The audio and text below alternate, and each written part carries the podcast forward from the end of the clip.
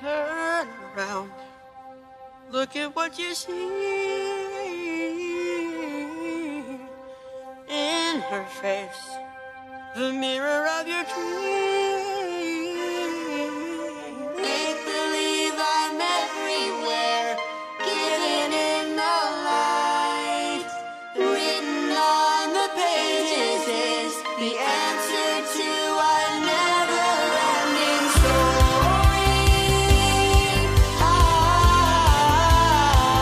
Está começando mais um EAE, o seu podcast de exposição das escrituras.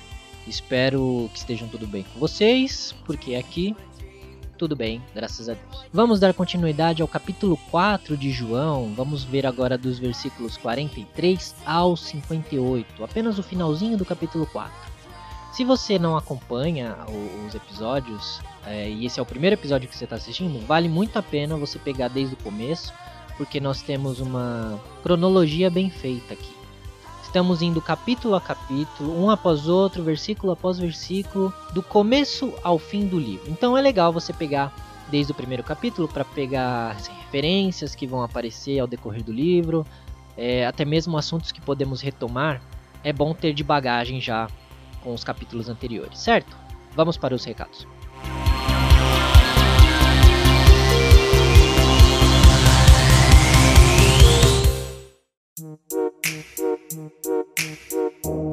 It feels good in my heart, in my soul when you're right here beside me. I don't ever want this day to end. Bom, e os recados aqui são sempre rápidos, é só para lembrar vocês que eu sou muito grato por estarem acompanhando essa série, por estarem acompanhando esse podcast. Se você tem alguma sugestão, se você quer agradecer, se você tem alguma dúvida ou até mesmo alguma crítica para me mandar, manda no e-mail que eu vou deixar na descrição desse post aqui desse podcast. Você pode mandar também através do nosso Instagram, que é o eae.podcast, tá?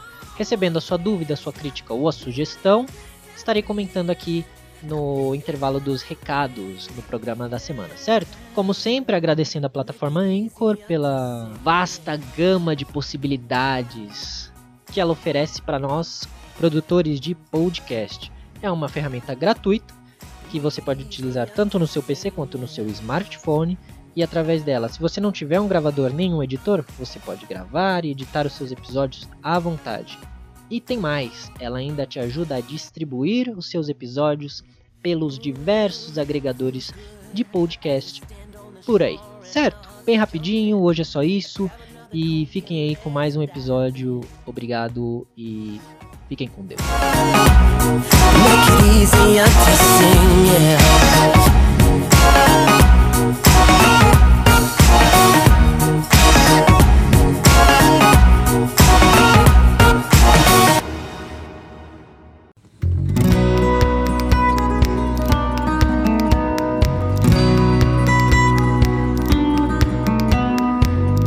Partir do versículo 43, nós temos o seguinte: Depois de ficar dois dias ali, Jesus foi para a região da Galiléia, pois, como ele mesmo disse, um profeta não é respeitado na sua própria terra.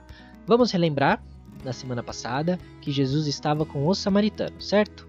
Ele evangelizou a mulher samaritana no poço, ela contou para a cidade e muitas pessoas pediram para ele ficar ali pela Samaria, porque creram nele como sendo o Messias. Agora o texto continua dizendo que Jesus ficou ali dois dias e ele saiu em direção à Galiléia. Aqui nós podemos concluir que quando se diz, é, quando ele diz não respeitado em sua própria terra, ah, podemos considerar toda a região onde Jesus estava, já que no, no verso anterior Jesus estava com os samaritanos, como eu disse.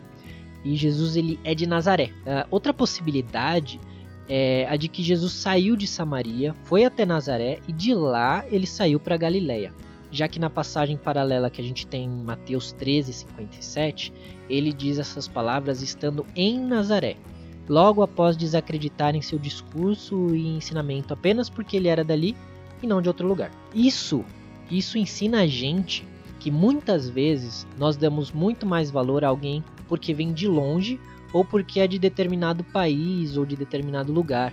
E a gente não reconhece o talento das pessoas da nossa própria região.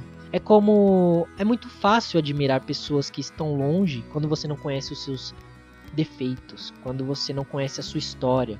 De repente, aquela pessoa veio de um lugar humilde e muitas pessoas não dão nada para ela, mas ela tá longe de casa, então as pessoas não se importam com isso. E quando é perto, é o inverso que acontece. Percebe? É uma coisa bem assim, bem natural nossa mesmo. Um julgamento que parte da gente assim. Nós tendemos a botar num patamar maior pessoas desconhecidas. É mais ou menos como uma coisa de que todo mundo quer curar a fome da África, mas ninguém quer dar um pedaço de pão para o mendigo que fica do lado da sua escola, do seu trabalho, por exemplo. No verso 45, diz o seguinte: Quando chegou a Galiléia, os moradores dali o receberam bem. É que eles tinham ido à festa da Páscoa em Jerusalém e tinham visto tudo o que Jesus havia feito lá. Os galileus que não tinham tido ainda a visita de Jesus onde moravam se alegraram muito quando viram que ele estava ali, porque eles tinham sido testemunhas dos milagres que Jesus havia feito em Jerusalém. Verso 46. Jesus voltou a Caná da Galileia, onde havia transformado água em vinho. Estava ali um alto funcionário público que morava em Cafarnaum. Ele tinha em casa um filho doente. Quando ouviu dizer que Jesus tinha vindo da Judéia para a Galiléia, foi pedir a ele que fosse a Cafarnaum e curasse o seu filho que estava morrendo. Jesus disse ao funcionário: Vocês só creem quando veem grandes milagres. E aqui vou chamar a atenção de vocês para um seguinte.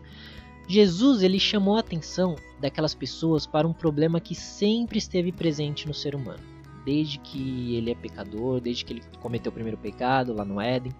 Esse problema sempre esteve presente. Muitos de nós só creem e só querem a companhia de Jesus para poder ver e receber milagres. É tudo questão de interesse, de, de que seus próprios problemas sejam é, solucionados com algum tipo de milagre, esse tipo de coisa. O problema não está em querer um milagre. É, é, é muito legítimo pedir a Deus algum milagre. A cura para de, de repente uma doença que é incurável, poupar a vida de alguém querido e essas coisas. O problema é que aquelas pessoas como muitas hoje, só querem saber do milagre e não do Jesus que faz o milagre. Muitos querem acabar com seus problemas e é isso. Tchau, abraço, falou, vai com Deus, vai na sombra. Até o próprio umbigo doer de novo.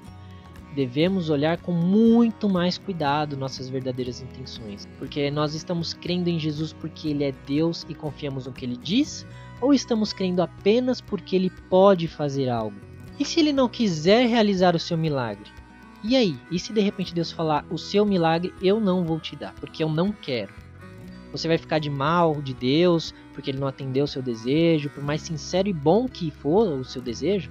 Você vai fazer birra, ou você vai fazer como muitos e virar ateu, porque na sua cabeça, para Deus existir, ele tem que atender às suas expectativas e a sua régua do que é certo ou errado. E esse é o caminho que muitas pessoas tomam. Elas não entendem que Deus sabe o que faz e ele tem pleno conhecimento e pleno poder para dizer sim ou não, sem ser injusto com você. Assim como você tem as suas razões para fazer muitas coisas, Deus tem a dele. A diferença é que Deus não erra como a gente erra. No verso 49 temos o seguinte: Ele respondeu, aqui o funcionário público, certo? Senhor, venha depressa antes que meu filho morra. E aqui o funcionário, que muito provavelmente servia ao rei Herodes pessoalmente, concluiu duas coisas erradas sobre Jesus, o que levou ele a fazer esse, esse pedido. Primeiro, ele achou que Jesus precisava estar presente onde o seu filho estava para poder curá-lo. E o segundo erro, ele achou que Jesus poderia curar o seu filho enquanto ele estivesse vivo e apenas vivo. Para ele, Jesus poderia curar qualquer doença, desde que estivesse com o garoto e desde que o garoto não tivesse morrido. Mas graças a Deus, e literalmente graças a Deus, que o poder de Jesus vai muito além de lugares e de estado de vida ou morte. Porque Deus dá e tira a vida.